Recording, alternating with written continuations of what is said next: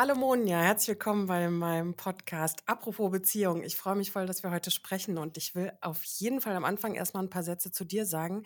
Wir beide kennen uns schon seit 1998, vor lange. Ich habe damals Französisch und Englisch bei dir gewählt als Kurs und wir haben uns damals schon zum Thema Arbeitskultur verständigt und du hast darüber gelehrt und uns versucht beizubringen, wie geht das, dieses moderne Arbeiten, also auf jeden Fall schon richtig lange her.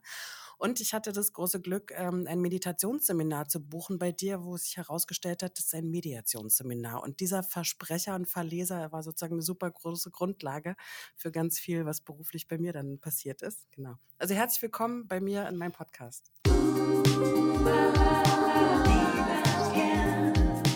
Willkommen bei Apropos Beziehung, dem Podcast über das schönste Gefühl der Welt und die bunten Facetten von Beziehungen. Mit Paarexpertin Anna Hohlfeld. Danke. Lass uns meditieren. ich war damals darauf eingestellt zu meditieren, aber Mediation war mir als Wort überhaupt nicht bekannt. Deswegen hat mein Gehirn das nicht gelesen, aber ich habe danach viel darüber verstanden und wende auch die Sachen, die ich damals von dir gelernt habe, heute noch an als Paartherapeutin und bin da total happy, dass ich das so als Grundlage habe von dir. Ich hab, äh, will noch ein paar Sätze zu dir sagen und zwar habe ich da deine Webseite genutzt, weil du so tolle Überschriften gewählt hast als Beschreibung zu dir. Nämlich, du hast geschrieben, du bist eine Gesellschaftsgestalterin eine Prozessprinzessin, ein Lernjunkie, eine Arbeitsgenießerin und ich möchte ergänzen, Expertin für Selbstorganisation und New Work und Inklusion. Und du hast gerade zwei Bücher veröffentlicht, so zack, zack hintereinander, nämlich einfach nur arbeiten, nämlich arbeiten mit chronischer Erkrankung und das zweite minimalistisch arbeiten.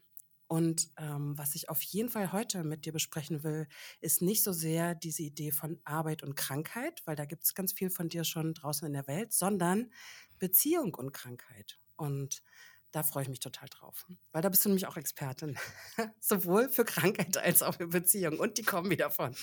ähm, genau.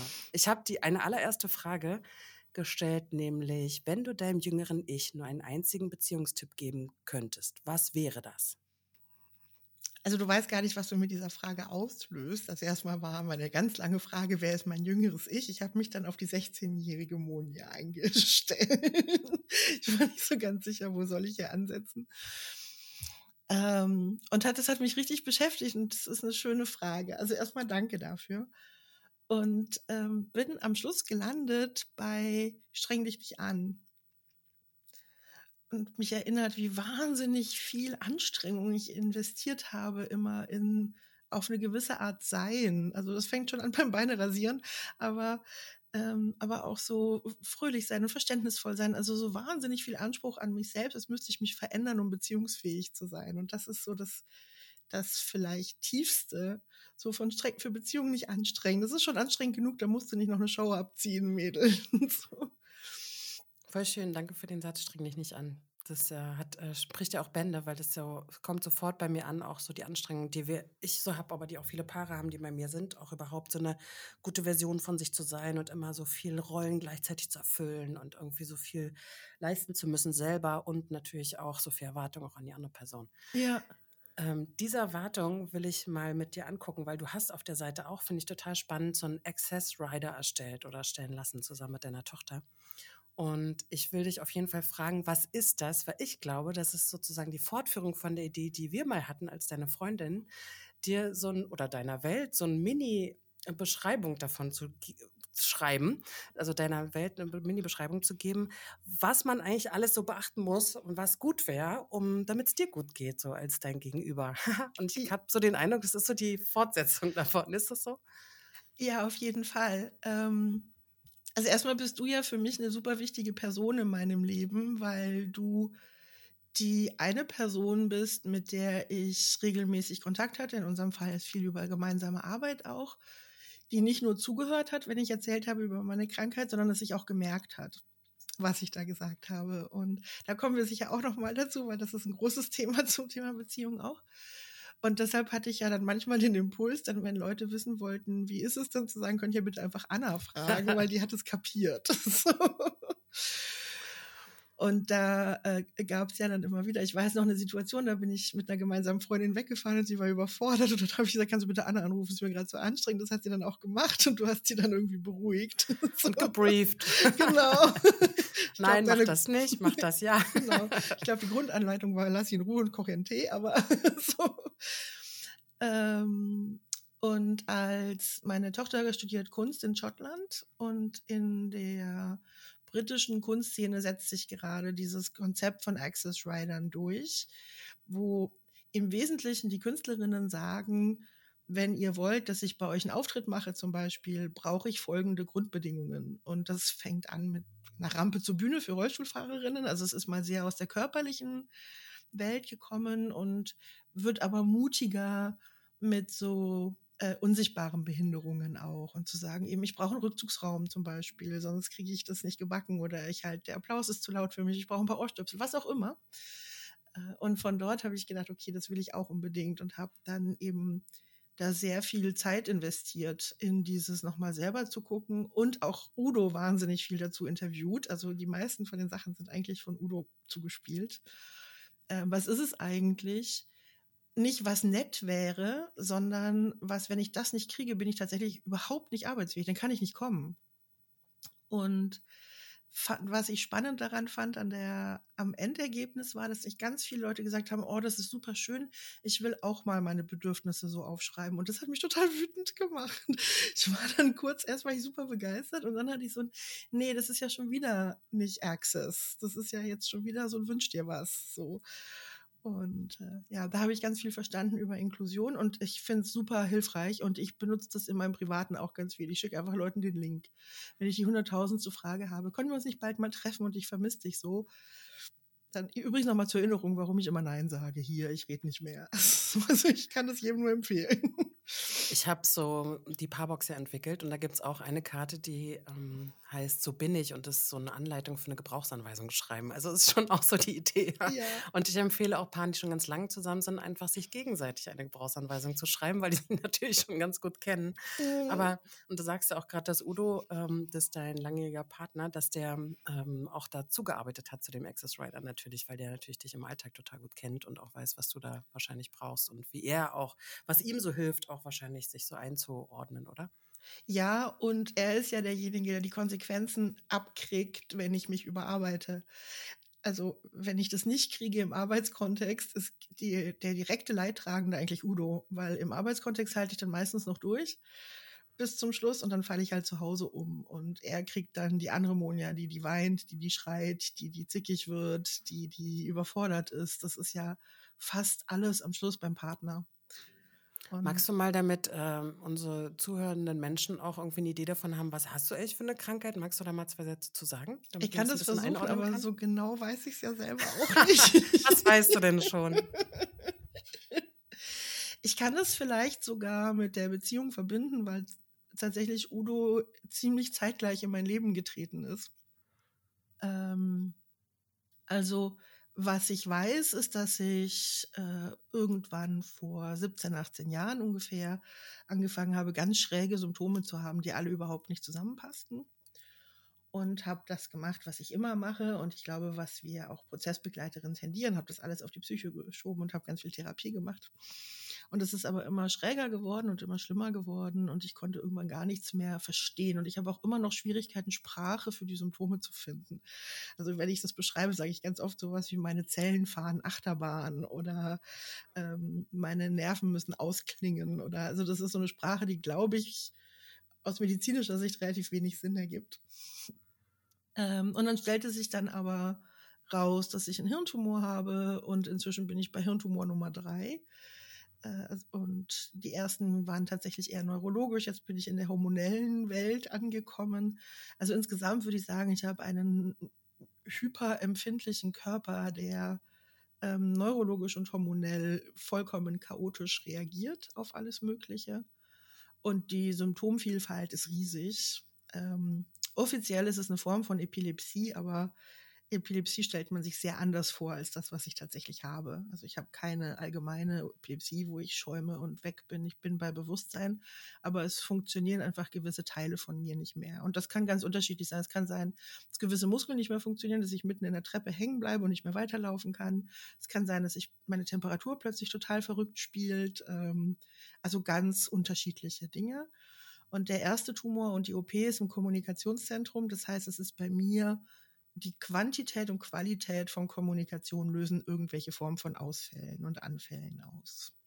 Deswegen gibt es ja auch so diese Empfehlung, ruft mich nicht an, äh, sprecht nicht mit mir, auch im Arbeitskontext, ja, schreibt mir, wenn überhaupt, so dass ich es selber abrufen kann. Also da gibt es ja von dir auch, finde ich, inzwischen super klare Ansagen, ne, dass man irgendwie auch ein bisschen besser sich darauf einstellen kann. Aber ich kann mir auch vorstellen, dass das so im Arbeitskontext schon mal schwierig ist. Da irgendwie dazu schreibst du ja auch gerade in deinen Büchern, dass man überhaupt sozusagen auch einen Gegenüber findet, der dich lesen kann und der das verstehen kann und sich auch daran hält.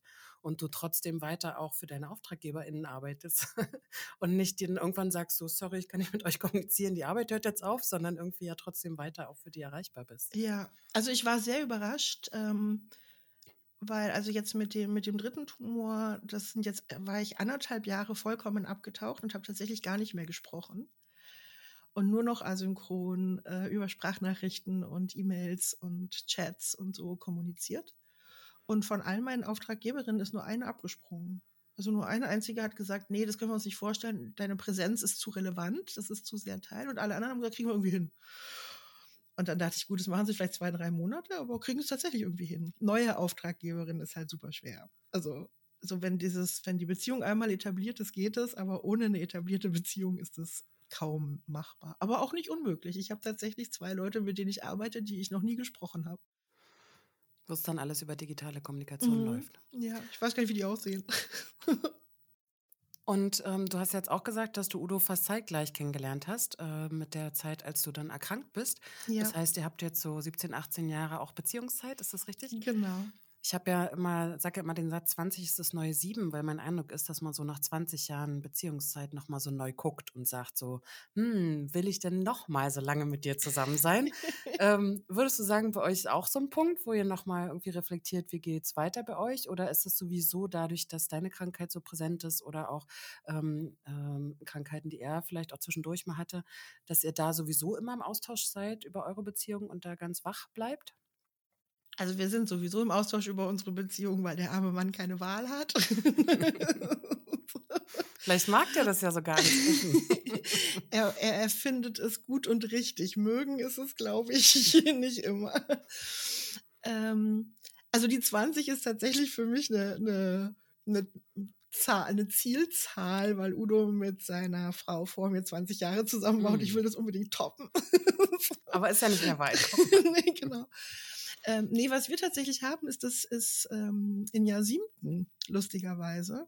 Ich habe mal irgendwo gelesen, dass es sowas gibt wie Zigeunerhochzeiten, wo man sich immer für sieben Jahre das Ja-Wort gibt. Und das fand ich irgendwie ein ziemlich cooles Konzept, zu sagen, egal was ist, wir gehen jetzt wirklich durch dick und dünn, wir gehen jetzt auch durch alle Konflikte und alle Schwierigkeiten.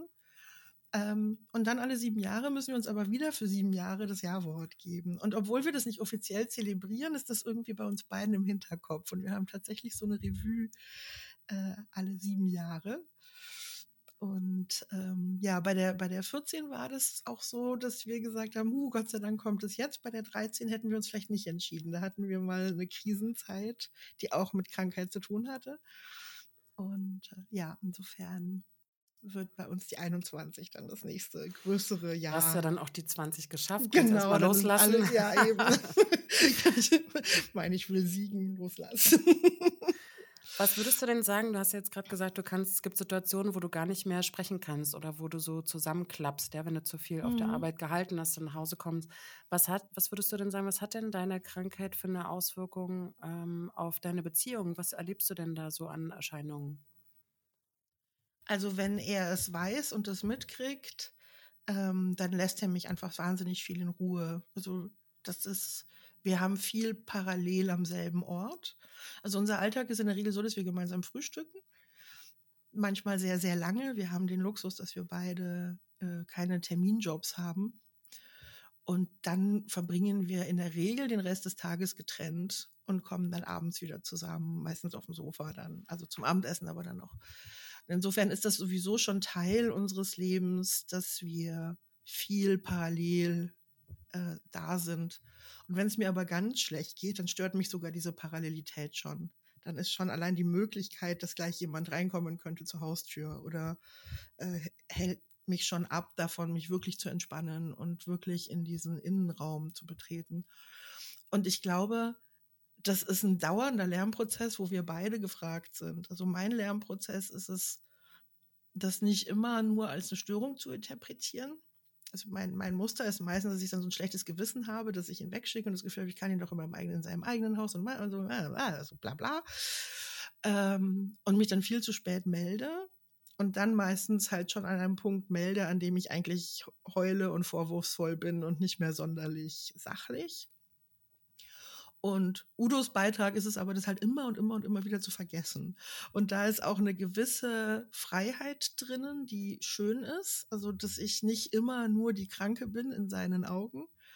Und gleichzeitig ist es aber auch ein Dauerkonfliktthema zwischen uns. Dieses, es muss doch möglich sein, dass es so ein paar Grundregeln gibt, ähm, die eingehalten werden. Und das, das kriegen wir mal besser, mal schlechter hin ich glaube, was auf jeden Fall wir immer besser hinkriegen, ist ehrlich dazu zu sprechen und das nicht mehr alles so persönlich zu nehmen, sondern es mehr als so ein gemeinsam zu lösendes Problem zu sehen, als so ein Du-Du, außer im Akutzustand, wo ich dann sehr Du-Duig werde und er sich eher schmollen zurückzieht. Aber, ähm, aber so insgesamt können wir da sehr viel drüber sprechen und müssen da immer und immer und, und immer wieder drüber sprechen. Das ist manchmal super ermüdend für uns beide.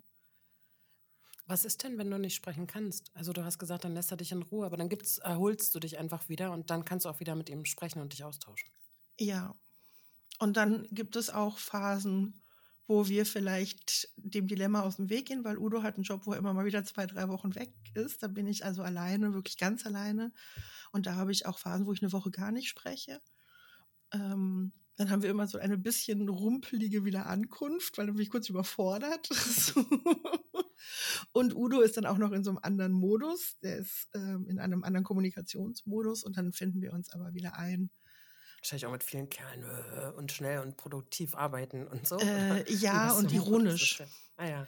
also da ist so ein, das ist so ein, so, ein, so dieser, dieser Baustellenhumor ist eine Form von Ironie, die sich in meinem Nervensystem äh, sehr orientierungslos anfühlt. Ich habe dann einfach überhaupt keine Ahnung, was die eigentliche Botschaft ist. Und das macht mich total kirre. Kannst nicht mehr übersetzen. Nee, ich weiß überhaupt nicht mehr, was los ist. Und dann, also es dauert dann immer eine Weile, bis wir in unsere Welt wiederfinden. Aber wenn wir zu zweit sind, haben wir inzwischen so eine Welt, die, ähm, die für mein Nervensystem am verträglichsten von allen ist. Am verträglichsten ist es, allein zu sein, aber das will ich natürlich auch nicht.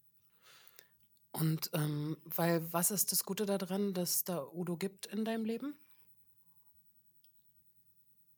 Also erstmal, ich glaube, ich würde vertrocknen. Man kann nicht alleine sein. Also Menschen sind, glaube ich, nicht dazu gemacht, ähm, alleine zu sein. Also ich meine damit nicht unbedingt in Beziehung, aber dadurch, dass ich ja so ganz wenig Kontakte im Leben nur haben kann, wenn es nicht jemanden gäbe, der der so mir körperlich so vertraut ist, dass es ein Teil fast von mir ist. Also ich Udos Haut anfasse, aber ich habe das Gefühl, ich weiß gar nicht, ob ich seine oder meine anfasse. Da, da ist so eine, das schwingt sich ja irgendwann so gleich. Ich weiß nicht, wie ich es anders erklären soll, aber das ist halt diese, die, diese Vertrautheit ist für mich am einfachsten zu integrieren körperlich. Also ich glaube, ich würde wirklich ein Stück vertrocknen ähm, wenn es nicht diese Person gäbe, die so zum Drittel ich ist. ähm, ja, und dann äh, pragmatisch ist schon Udo auch sehr praktisch. Wahrscheinlich nicht nur in den Phasen, wo es dir so schlecht geht. Nee, aber auch. Natürlich. Also der fängt wahnsinnig viel auf und, ähm, und gibt mir auch ganz viel Sicherheit. Also wir hatten letztens eine hochdramatische Situation mal wieder, die eigentlich gar nicht so dramatisch klingt, erst im Nachhinein, aber sich währenddessen so angefühlt hat. Ähm, ich bin mitten beim Anziehen im Bad stecken geblieben. Also meine Muskeln sind so ausgefallen, dass ich irgendwie aus, ich mit einem Bein in der Hose stand und mit dem anderen nicht und also irgendwie nicht weiterkam. Und in dem Moment jemanden rufen zu können, bei dem es keine Peinlichkeit gibt, also keine körperliche Peinlichkeit. Oder ja, also es gibt einfach große Schammomente in so Muskelausfällen aller Art oder Ausfällen aller Art. Und da jemanden bei mir zu haben, das ist wie so ein doppelter Boden. Also ich traue mich viel mehr, weil es Udo gibt. Ich würde mich auch nicht trauen, so viele Experimente zu machen, wenn ich nicht wüsste, es gibt dann doch dieses flauschige Aufgefangensein irgendwie zu Hause. Und so Experimente meinst du mit so mal ausprobieren, was geht wieder oder was ist möglich, Genau. wo ist die nächste Grenze, was hilft mir und so. Genau, ja. Also er hattet- macht mich auf jeden Fall mutiger. Mhm. Mhm. Und hast du so Momente, wo du sagst, so jetzt äh, hört sich ja auch so an, als wär- würde er auch in irgendeiner Form auch eine Art von pflegender Rolle übernehmen, ja, wenn er dann irgendwie dir beim Anziehen hilft oder irgendwie so in dem Moment, wo du es gerade brauchst, da ist. Hast du dann so den Eindruck, das macht irgendwas schief zwischen euch oder gibt es genauso auch viele Momente, wo du sagst, ach, ich pflege den irgendwie auch ein bisschen zurück? oder wird es so über die Dauer, wenn ihr jetzt schon so lange miteinander und auch mit der Krankheit zusammenlebt, ähm, ist es so, dass es irgendwas schief wird dadurch? Also paradoxerweise ist es genau andersrum. Wenn ich das gut annehme von ihm, kommen wir viel mehr auf Augenhöhe. Und das lerne ich auch erst in den letzten Monaten oder Jahren, als es nochmal schlimmer geworden ist ähm, und tatsächlich ein, ein wirklicher Pflegebedarf war. Also es, ich habe mir dann zwischendurch noch einen Fuß gebrochen und dann ging wirklich gar nichts mehr. Mhm. Und da war klar, ich krieg nichts mehr hin ohne ihn. Und da habe ich mich, glaube ich, das erste Mal rein entspannt, weil es einfach nicht mehr anders ging. Und in dem Moment, wo ich mich da rein entspannt habe, war es auch für ihn viel, viel einfacher. Also diese vielen, vielen Jahre, in denen ich immer das Gefühl hatte, oh, hier tut sich irgendeine Rechnung auf, ich muss jetzt irgendwas zurückgeben, ähm, hat mich so unter Anspannung gesetzt und mich, glaube ich, auch teilweise auch zickig werden lassen oder, oder ich habe dann geweint, weil ich schulde dir so viel und das kriege ich Mhm. nie wieder ausgeglichen und so. Und als ich es einfach angenommen habe, und da sind wir auch wieder beim Access Rider, das ist mein Zugang zu Beziehungen und den können wir nur gemeinsam herstellen. Ich kann den nicht alleine herstellen. Und ab da beginnt dann quasi erst die Geben- und Nehmen-Rechnung. Es ist für uns beide viel, viel entspannter. Und er findet das halt total unaufregend. Also wenn ich sage, ich brauche ein Glas Wasser, äh, der arbeitet auf dem Bau. Für ihn ist Materie bewegen so Easy. wie für mich mal jemandem zuhören. So, das ist, es zählt nicht mal. So, während es für mich halt so ein Riesending ist.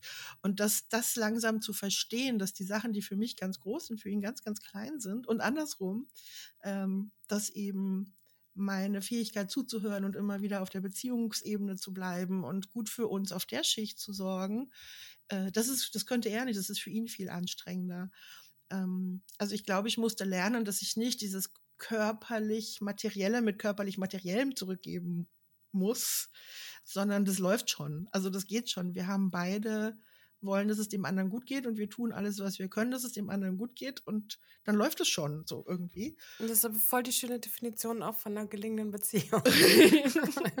dass ich so alles tue, was mir in der Macht steht und was ich kann. Und da ist ja immer mein erster Schlüssel, dass ich dann tue, dass ich mich auch gut um mich kümmere, damit ich dir überhaupt was geben kann. Aber Mhm. dann gebe ich dir auch, was ich kann, damit es dir gut geht. So, Das finde Genau. ich gerade voll schön. Ja. Und das ist halt bei uns einfach auf völlig anderen Schichten. so. Ja. Ich habe manchmal, wenn ich mit Menschen arbeite in der Paartherapiepraxis, ähm, die zum Beispiel eine lange depressive Erkrankung haben, den Eindruck, als würde die so eine Art richtige Persona werden, eine Gestalt innerhalb der Beziehung, als gäbe es sozusagen sowas wie jemand Dritten, als würden die quasi wie so eine Polybeziehung führen, ja, zwischen vielleicht der Partnerin, ähm, dann ist man selber dabei, aber auch die Krankheit. Kannst du mit dem Bild was anfangen bei euch auch? Also als würdet ihr quasi wie zu dritt leben?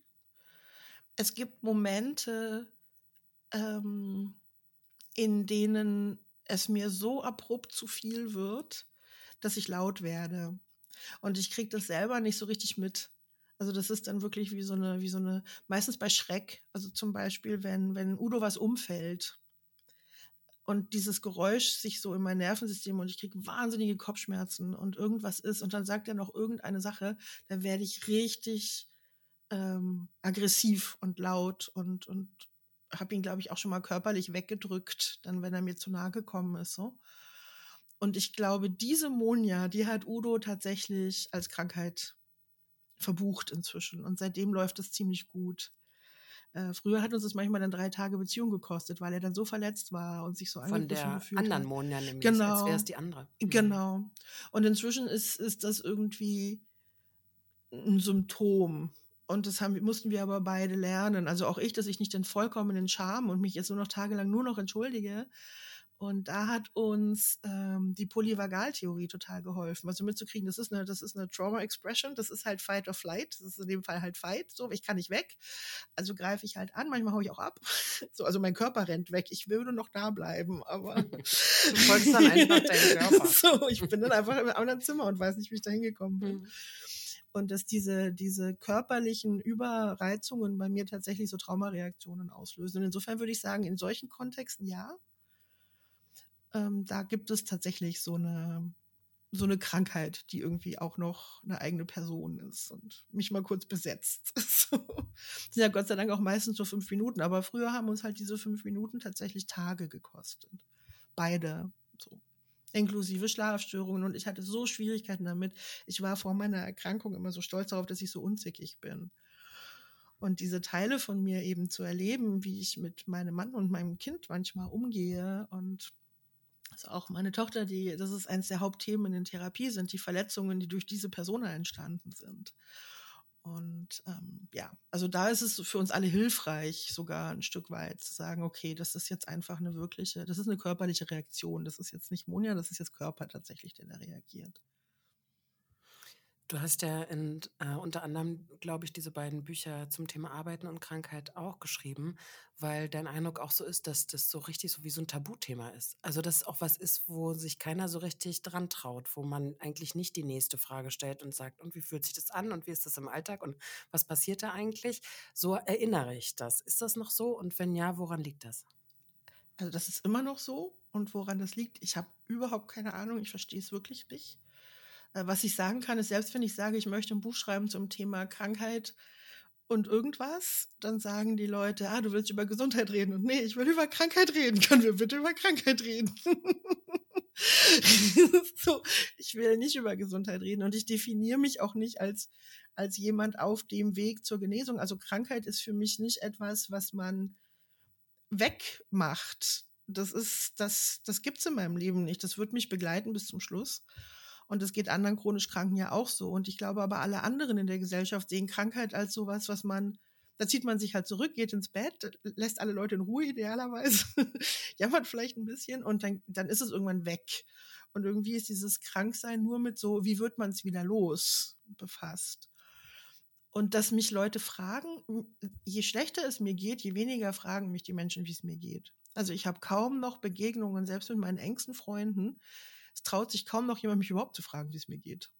Also das ist, äh, also ich antworte halt ehrlich. Das ist, glaube ich, ich glaube, da mache ich irgendwas falsch, sozusagen aus deren Sicht. Eigentlich müssen sie fragen, wie geht's dir? Und ich muss sagen, aber es ist ganz in Ordnung. Und dann Und reden wir über was anderes, genau. so, du sagst mich dann auch noch, wie es dir geht. ich sage dann auch, wie es mir geht. Das ist etwas, was sehr, sehr präsent in meinem Leben ist so, ich habe da was zu sagen und freue mich, wenn man mich mal fragt.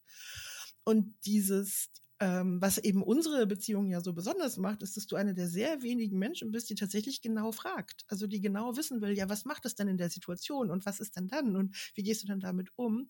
Und eben so genau nachfragst, du hast überhaupt die Möglichkeit, mich mitzudenken. Und alle anderen äh, als, ich, als die Leute das Buch gelesen haben, sagt, oh, das wusste ich ja gar nicht von dir. Ja, ich habe doch nie gefragt. Und ich meine, oh, das ist so überraschend, wir kennen uns schon so lange, warum wusste ich das nicht? Und die haben aber das Gefühl, sie wissen was offensichtlich. Ich weiß nur nicht, was sie da denken, was sie da wissen, weil sie wissen von mir in der Regel nichts. So, weil. Und wenn ich was erzähle, das ist kurz so ein Moment von fast Schock äh, und dann so ein so ein Überforderungsmoment, irgendwie nicht wissen, wie sie reagieren sollen. Und dann reden wir nie wieder drüber. Also das löscht sich. Und das erzählen ganz viele andere chronisch Kranke auch, dass es so Öffnungsmomente gibt, wo sie dann so Hoffnung schöpfen, dass sie verstanden, gesehen werden und dass danach das Tabu noch größer ist und es noch weniger besprechbar ist. So, das ist so krass. Du hast gerade das Wort chronisch benutzt und ich bin sofort mit meinen 17 Jahren, 18, 19 Jahren in Frankreich, hängen da mit meiner chronischen Rheuma-Erkrankung. Und fühle mich so voll krank. das ist so krass. Ich habe ja damals entschieden, glaube ich, unbewusst, das habe ich erst viel später für mich erarbeitet, dass ich diese juvenile chronische Polyarthritis jetzt einfach mal nicht ernst nehme, sondern irgendwie Französisch lerne, mir die Welt angucke und irgendwie weit weg von meiner Family arbeite. Bin dann auch wieder gesund geworden, Gott sei Dank. Aber ich weiß auch jetzt auch mehr der Blick auf, wie wird man wieder gesund. Aber das ist so krass, wie diese Worte so triggern. Ich habe das damals gehört, da war ich irgendwie 17 oder sowas. Ähm, ich glaube inzwischen, als auch Reaktion auf die Trennung meiner Eltern, kann ich inzwischen sagen, dass ich da sehr körperlich reagiert habe. Und dann haben die mir gesagt, mit meinen 17 Jahren, ich bin jetzt chronisch krank und ich war so, uh. und aber die haben mich ja eingeladen in eine äh, Jugendträumergruppe, da waren mit 52 die Jüngste. Und ich war so, oh mein Gott, ich bin 18, 17, so, was soll ich hier? Oh Gott, ja, kurzer Ausblick, kurzer Flashback von mir. Mhm. Aber das ist doch nochmal gekommen, die Rheuma-Runde, ne? Irgendwie. Ja, einmal ist es dann nochmal mhm. aufgetaucht, da hatte ich mhm. dann auch sofort Schiss, ist wieder da und dann habe ich mich auch gleich in der Charité wieder behandeln lassen, wo ich damals ja auch in der Behandlung mhm. war. Aber auch damals gab es keine ähm, psychologischen Behandlungen, ne? sondern nur äh, Penicillin und Prednison. Ja. Also und Röntgen oder so, aber und, und ein bisschen Ultraschall. Äh, das war auf jeden Fall, hat mir das sehr gefühlt, habe ich ja aber nachgeholt. Ich habe noch mehrere Therapierunden gedreht, um ein bisschen mehr noch über mich auch dazu erfahren. Mir fällt es nur ein, auch deswegen, weil du sagst, so, das fragt keiner. Ich glaube auch, dass ich in der Zeit gar nicht so richtig befragt worden bin. Da waren natürlich die Gleichaltrigen, für die war es ja auch genauso wie für mich sowas wie, oh mein Gott, chronisch krank. Ja, Rheuma war ja auch immer so ein Bild von so alten Omis, ja. Also das ja. hat man ja gar nicht assoziiert mit jungen Frauen. Und ich glaube wirklich, diese Sprachlosigkeit, die es da gibt und auch so dieses Überfordertsein, was soll ich denn jetzt sagen? so, dass das halt total ähm, irgendwie scheinbar in den anderen so ausgelöst wird. Und ich habe das auch manchmal, wenn wir, wenn wir haben so eine Frauengruppe zusammen, du und ich mit noch zwei anderen Frauen und wenn du schreibst, wie es dir geht, dass ich auch manchmal denke, oh mein Gott, was soll ich jetzt machen, ja? Also ja, so auch, ja. so, weil ich weiß ja auch, ich kann gar nicht immer was machen, ne? Und ich weiß aber auch inzwischen, dass so Nachfrage hilft oder irgendwie ein Herz schicken oder irgendwie zu, zu, da zu bleiben. Also nicht aus der Gruppe rauszugehen, weil das irgendwie zu schwer ist, sondern zu sagen, ich bleibe einfach da und du kannst immer mir was sagen zumindest. Und dann kann ja. ich ja gucken, wie kann ich reagieren und vielleicht kann das auch eine andere gerade besser, ja? Aber das finde ich irgendwie auch da total hilfreich. Aber ich verstehe auch so eine Sprachlosigkeit oder so ein, also ich weiß gar nicht, ob ich es verstehe, aber zumindest äh, ähm, weiß ich, dass es auch Momente gibt, wo ich mich da auch so fühle, dass ich dann auch in Gesprächen, wenn ich mit Paaren darüber spreche, wenn krank, über Krankheiten gesprochen wird, von ihnen selber oder auch von Kindern, dass ich da schon aber auch immer so ein Interesse auch habe, was mir dann vielleicht auch hilft, dann ne, so in Kontakt zu bleiben, dass ich sage, wieso ist es so und wo kommt es her und was ist das für eine Erscheinung und wie fühlt sich das an und was hat das für eine Auswirkung und so. Ja dass dadurch einfach auch so eine Kontaktbrücke auch da ist. Ja, so ich glaube, wie, wie ist dein Leben, ist die Frage, die ich, mhm. die ich mir wünsche. Also so gar nicht unbedingt, wie geht es mir jetzt in diesem Moment, sondern das, das teile ich dann in der Gruppe oder wo auch immer. Aber so, so eine Vorstellung von meinem Leben. Und ich meine, wenn ich jemandem sage, ich kann nur zwei, drei Stunden am Tag kommunizieren und ich lebe mit jemandem zusammen, und die Leute dann sagen, willst du telefonieren? mir, okay, da ist jemand nicht so ganz in meine Realität eingetaucht. So. Ähm, und da ist, da habe ich mich im letzten Jahr ziemlich stark radikalisiert. Ich bin gespannt, ob das nochmal in die andere Richtung wieder zurückkippt. Nachdem ich also 15, 16 Jahre eigentlich nur Verständnis hatte für diese armen Menschen, die durch meine Krankheit gerade überfordert werden, ähm, habe ich durch die Ausbildung in, in Prozessarbeit, wo es auch ganz viel um Rangdynamiken und so ging, habe ich gemerkt, nee, das ist nicht mein Job, dass es denen besser geht. Ich kann, ich kann das, das, das müssen die irgendwie woanders machen. So, äh, ich bin eh schon die geschwächte Person und ich kann jetzt nicht noch das wenige, was ich habe an Kraft dafür aufwenden, dass die nicht überfordert sind, damit dass ich schwach bin. Und bin da tatsächlich radikaler geworden. Dann auch den Leuten halt nochmal manchmal vielleicht gemeinere Fragen zu stellen, aber wirklich zu sagen, also findest du jetzt wirklich, dass dieses Gespräch, du und ich, jetzt so wichtig ist, dass ich deshalb nicht mit meiner Mutter sprechen kann, dass ich deshalb nicht Gespräche führen kann, bei denen ich Geld verdiene, dass ich nicht mit meinem Mann Zeit verbringe, nicht mit meinem Kind sprechen kann. Also du findest, du gehörst in diese drei Stunden rein. so. Ist das so? Findest du das? Hm. Und ich weiß, es ist gemein, Aber das ist so ein bisschen das, wo ich dann fast zugreifen muss, habe ich das Gefühl, weil ich sonst jeden Tag immer wieder, ich muss wirklich jeden Tag erklären, ich muss jeden Tag Nein sagen, ich muss jeden Tag Leute abweisen und es fällt mir überhaupt nicht leicht. Das ist überhaupt nicht Teil meiner Persönlichkeit. Das ist richtig schwer. Arbeit ist Nein, Nein und nochmal Nein. So und und dann denke ich, wenn sie mal kurz aufmachen würden und einmal kurz so einfach nur, wie sieht Monjas Alltag aus? Ah, so, so fast so anthropologisch, so, so ganz unemotional, so einfach so, wie ist das? So, wie ist so ein Leben, in dem man nur drei Stunden am Tag sprechen kann? Wie würde ich das für mich organisieren? Was fällt da alles rein? So, wie schnell sind die drei Stunden weg, nur mit Mahlzeiten in der Familie? Bumm, weg. So. Ähm, das ist so das, was ich mir, glaube ich, wünsche. Und das, was, glaube ich, auch Udo gut tun würde, weil mit meiner, wenn sich mit meiner Situation schon keiner befasst, dann ja mit seiner noch mal weniger. Wie das ist, mit jemandem zu leben, wo so das, was in anderen Beziehungen alltäglich und nebenbei ist, eine große Bedeutung spielt. So. Du hast ja vorhin gesagt, streng dich nicht an, das ist so der Satz an dein jüngeres Ich. Aber das ist ja Ja. auch was, was da auch voll auch eine Rolle spielt, ne? Auch nicht mehr dich so anzustrengen, das für die anderen richtig zu machen. Sondern wenn überhaupt dich anzustrengen, dann dafür, dass du so äh, dann in deinen Grenzen auch irgendwie bleiben darfst, ja? Und Ja. das so wahren kannst. Und das ist ein ganz langer Weg. Also als ich äh, die Diagnose gekriegt habe und klar war, das ist hier ein langer Weg, da waren Udo und ich gerade ein halbes Jahr zusammen. Also eigentlich noch in dieser Uh. genau Schmetterlingsphase. Ähm, und da habe ich Dann ist versucht, ja ihn, schnell ernsthaft geworden Ja. mit der Diagnose. total. Und da habe ich versucht, ihn wegzustoßen, weil ich das Gefühl hatte, das ist, das, das gehört hier noch nicht her. So, das ist zu groß für diese Beziehungsphase. Und ich habe viele Momente gehabt, wo ich so das Gefühl hatte, das kann ich ihm nicht antun. Und Udo ist so ein guter Mensch, der würde nie eine kranke Person verlassen. Das muss irgendwie ich machen. So. Also es hat ziemlich lange gedauert, bis, ähm, bis ich diese Anstrengung für ihn das noch auch noch irgendwie einfacher zu machen, nicht mehr so total bei mir gelassen habe. Und ich streng mich immer noch total an. Also es ist immer noch nicht weg. Mein, mein Tipp an die 16-Jährige habe ich noch nicht komplett umgesetzt. Ich, Du hast ja noch ein paar Jahre. genau. Sag mal, und dann gab es aber einen Seitenwechsel und zwar ist Udo erkrankt ähm, und war plötzlich so voll auf deine Hilfe angewiesen. War das ein Moment, wo du viel Stärke zeigen musstest und so über deine Grenzen dann doch noch eher drüber gegangen bist? Oder wie, welche Auswirkungen hatte das auf dich? ja, ja, komplett. Also äh, Udo ist nicht erkrankt, Udo ist von einer, aus irgendwie sechs Meter Höhe von der Leiter gefallen. Man hatte zumindest so richtig kranken Fuß. genau. Hat wirklich äh, alle, Mit Rollstuhl-Episoden. Also richtig schlimm. Somit, der war, also der vier OPs und ich glaube, es waren zwölf Brüche und ähm, also sein Bein ist, ist, ist Schrott. Dass er laufen kann, ist ein Wunder. Ähm, und also es war sehr, sehr abrupt und es war vor allem nicht mal hier, sondern es war in Stuttgart, also acht, neun Stunden von mir entfernt. Und das war, ja, das war krass. Also ich habe erstmal, erstmal habe ich tatsächlich eine Weile gebraucht, um das zu verstehen. Da schäme ich mich heute noch dafür. Also ich habe ein paar Tage gebraucht, um zu verstehen, was passiert ist und dass jetzt ein Seitenwechsel dran ist.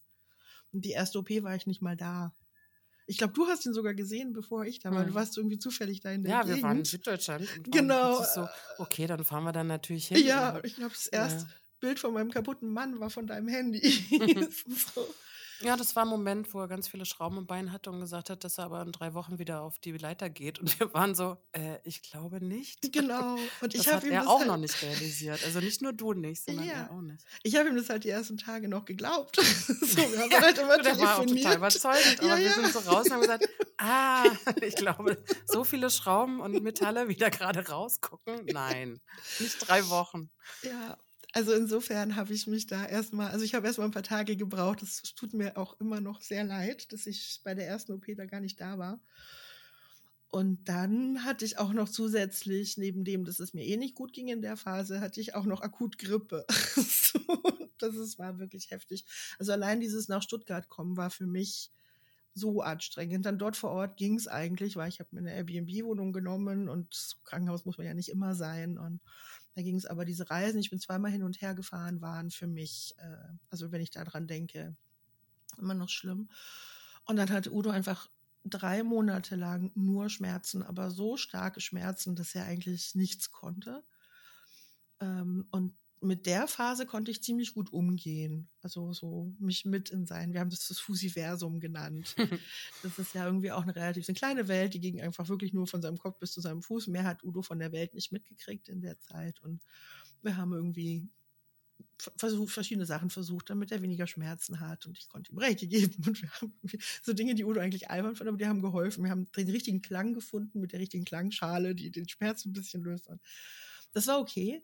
Und dann ist er aber äh, in eine richtig tiefe Depression verfallen von diesem vielen Rumliegen und vielen Schmerzen haben. Und da würde ich sagen. Na, und nicht nur vom Rumliegen wahrscheinlich, sondern auch, weil er gar nicht so richtig klar war, auch in seinem, du hast vorhin gesagt, Baustellenjob, wie geht es überhaupt auch beruflich weiter? Ne? Total. Also das, glaube ich, kam ja. ja. auch noch dazu, gar nicht ja. nur das Rumliegen, sondern auch keine Perspektive zu haben von, was mache ich denn dann eigentlich, ja. wenn ich meinen Körper nicht benutzen kann? So. Absolut. Und wir sind beide selbstständig, also das heißt einfach eine hundertprozentige Abhängigkeit dann von mir.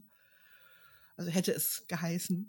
So, das sind auch die Szenarien, die wir durchgegangen sind, so von, wie kriegen wir das hin? Das heißt, ich musste halt auch doppelt so viel arbeiten. Ich habe jeden Auftrag angenommen, äh, damit ich genug Geld für uns verdiene. Ähm, habe gar nicht so viel gebraucht am Schluss, wie ich dachte. Aber ähm, ja, und aber seine Depression hat mich dann gerissen. Und da habe ich, glaube ich, zum ersten Mal in meinem Leben sowas wie Burnout auch noch gehabt. Also da hat es uns mal eine Zeit lang beide richtig richtig weggehauen.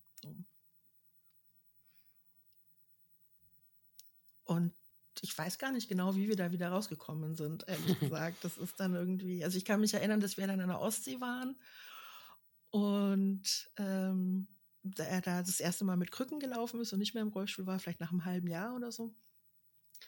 Und dann ist irgendwie in ihm eine unfassbare Willenskraft angegangen und er ist mit diesen Krücken von einem Ostseebad zum anderen am Strand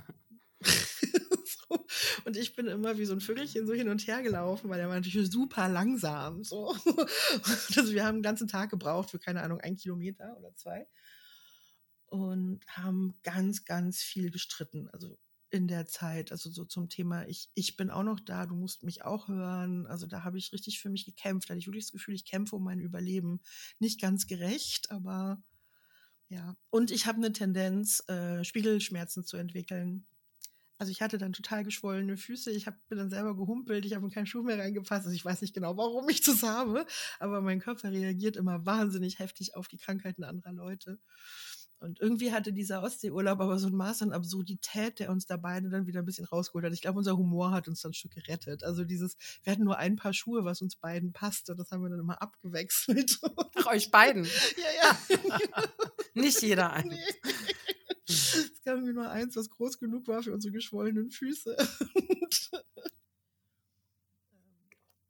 ja, aber das war, das war wirklich heftig. Und ich glaube, wenn in der Phase unser 14. gewesen wäre, weiß ich nicht, ob wir nochmal gesagt hätten, die nächsten sieben Jahre ziehen wir das durch. Das war unfassbar anstrengend.